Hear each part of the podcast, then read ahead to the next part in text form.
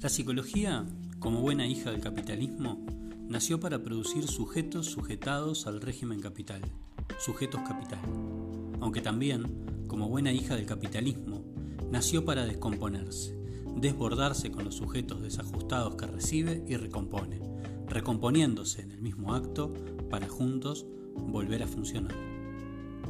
La psicología, como buena hija de la modernidad, nació para producir sujetos individuales, que se hicieran cargo individualmente de los conflictos relacionales de un mundo atomizado, sujetos individuos, aunque también, como buena hija de la modernidad, no deja de producir en los espacios y tiempos que se otorga escapes, fugas, potencias preindividuales, murmullos caotizantes que aún queriendo no logra contener.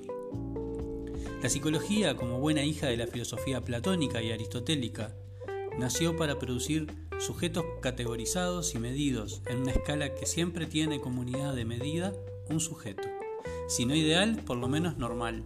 Sujeto normal, sujeto representación.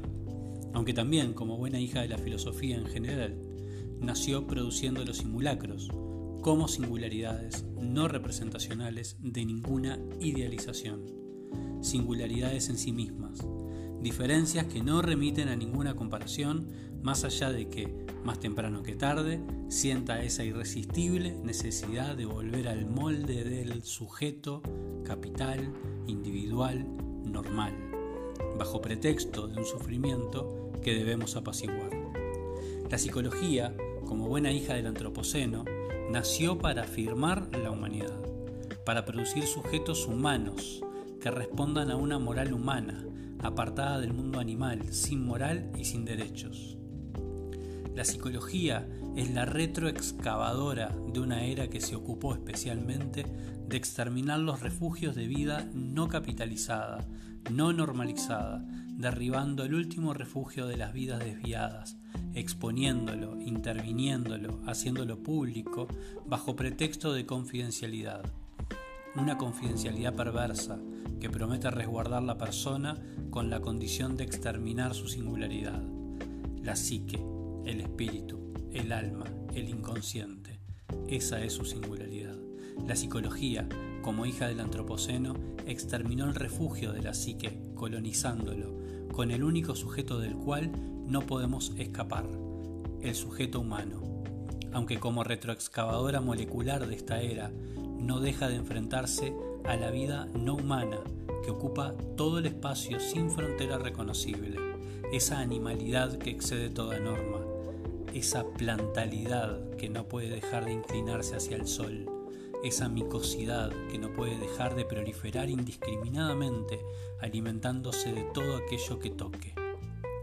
La psicología, como buena hija, no puede dejar de cumplir con el mandato parental, paternal, de realizar la tarea sutil de integrar cariñosamente a la familia humana a todo aquel que distraídamente haya desviado su camino. La psicología no es un pastor, la psicología no es un carcelero, ni un constructor, ni un disciplinador que nos hace arrodillar en el maíz por una mala conducta. La psicología es una buena hija de un gran y paternal sistema, y es la hermana menor de las tecnologías más fuertes y agresivas. Ella es, en nuestro total y completo binarismo, un delicado, sutil y cariñoso ser femenino que nos devuelve al camino con caricias que comprenden nuestro sufrimiento. Pero también la psicología, como buena hija, tiene la oportunidad única que ninguno de sus grandes hermanos tiene de desconocerse como tal, como menor, como femenina, pues accede de frente, sin restricciones ni intermediarios, al devenir, a la intensidad pura, a la aberrancia, a las grietas mismas de ese sujeto que ya no puede más, que no aguanta más esos lugares de marcadores de lenguaje, como dice Clarice Alcántara.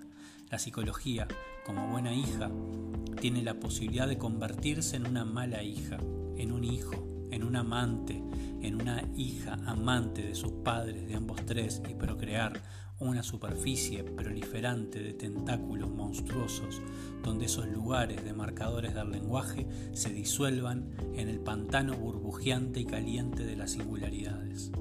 Ya sin padres, ya sin hijos, ya sin sujetos, la psicología sobreviviente únicamente en su denominación. Renace como lógica del alma, lógica del espíritu, lógica de la psique. Lógicas ya no racionales, sino aberrantes, sin caminos dados, más que las intensidades que compongan el plano de esta psique desindividuada, desujetada.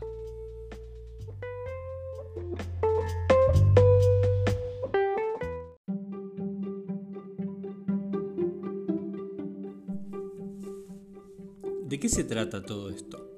En principio es un experimento que tiene varias líneas de producción.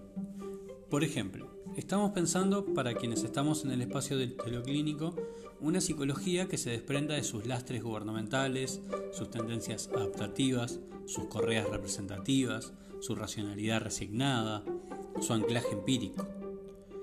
Pero claro, nos preguntamos, ¿es posible una práctica psicológica no empírica? Creemos que sí.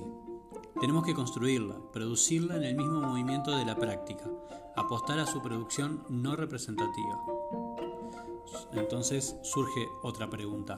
Cuando hablamos de práctica, ¿no quedamos atados necesariamente a la empiria, al reconocimiento, a la interpretación o a la aplicación de una teoría?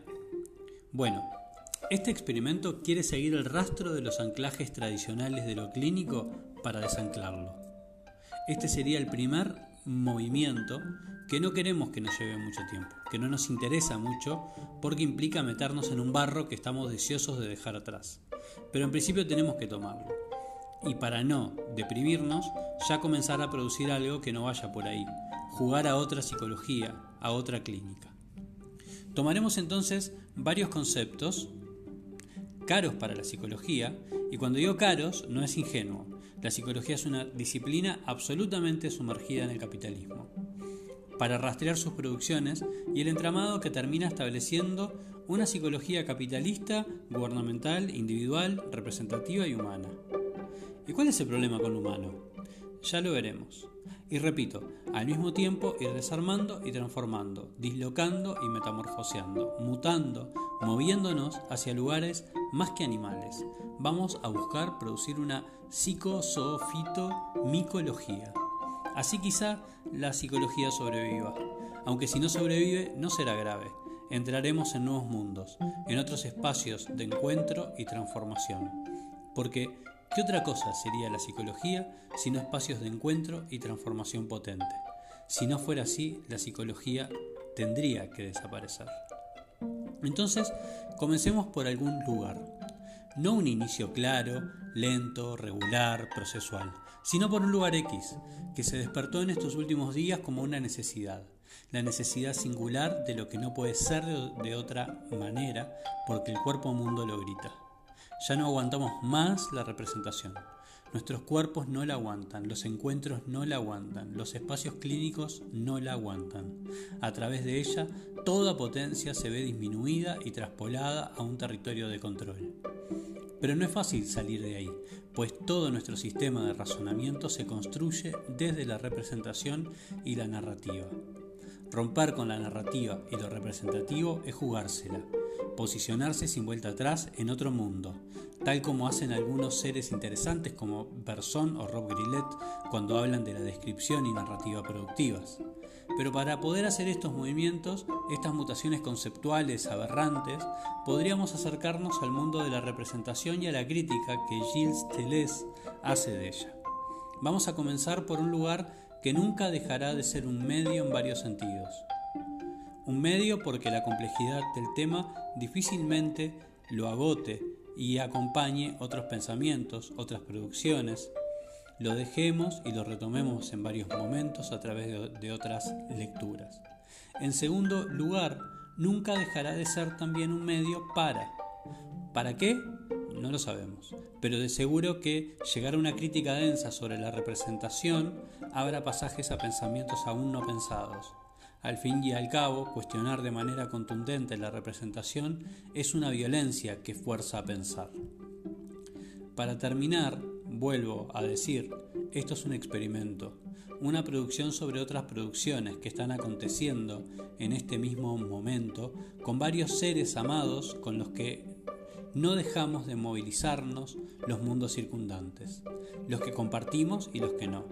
Algunas veces nos encontraremos, y me pongo en el lugar del que encuentra sorpresivamente lo que no se esperaba, con pensamientos consistentes, sistematizados, y otras veces serán pensamientos más fragmentados, incipientes, intuitivos, etc. Espero que esto sirva para seguir creando, inventando un modo clínico para otra psicología, pero sobre todo que desborde y nos encontremos transformando nuestra propia vida, si es que nos animamos a seguir llamándole propia.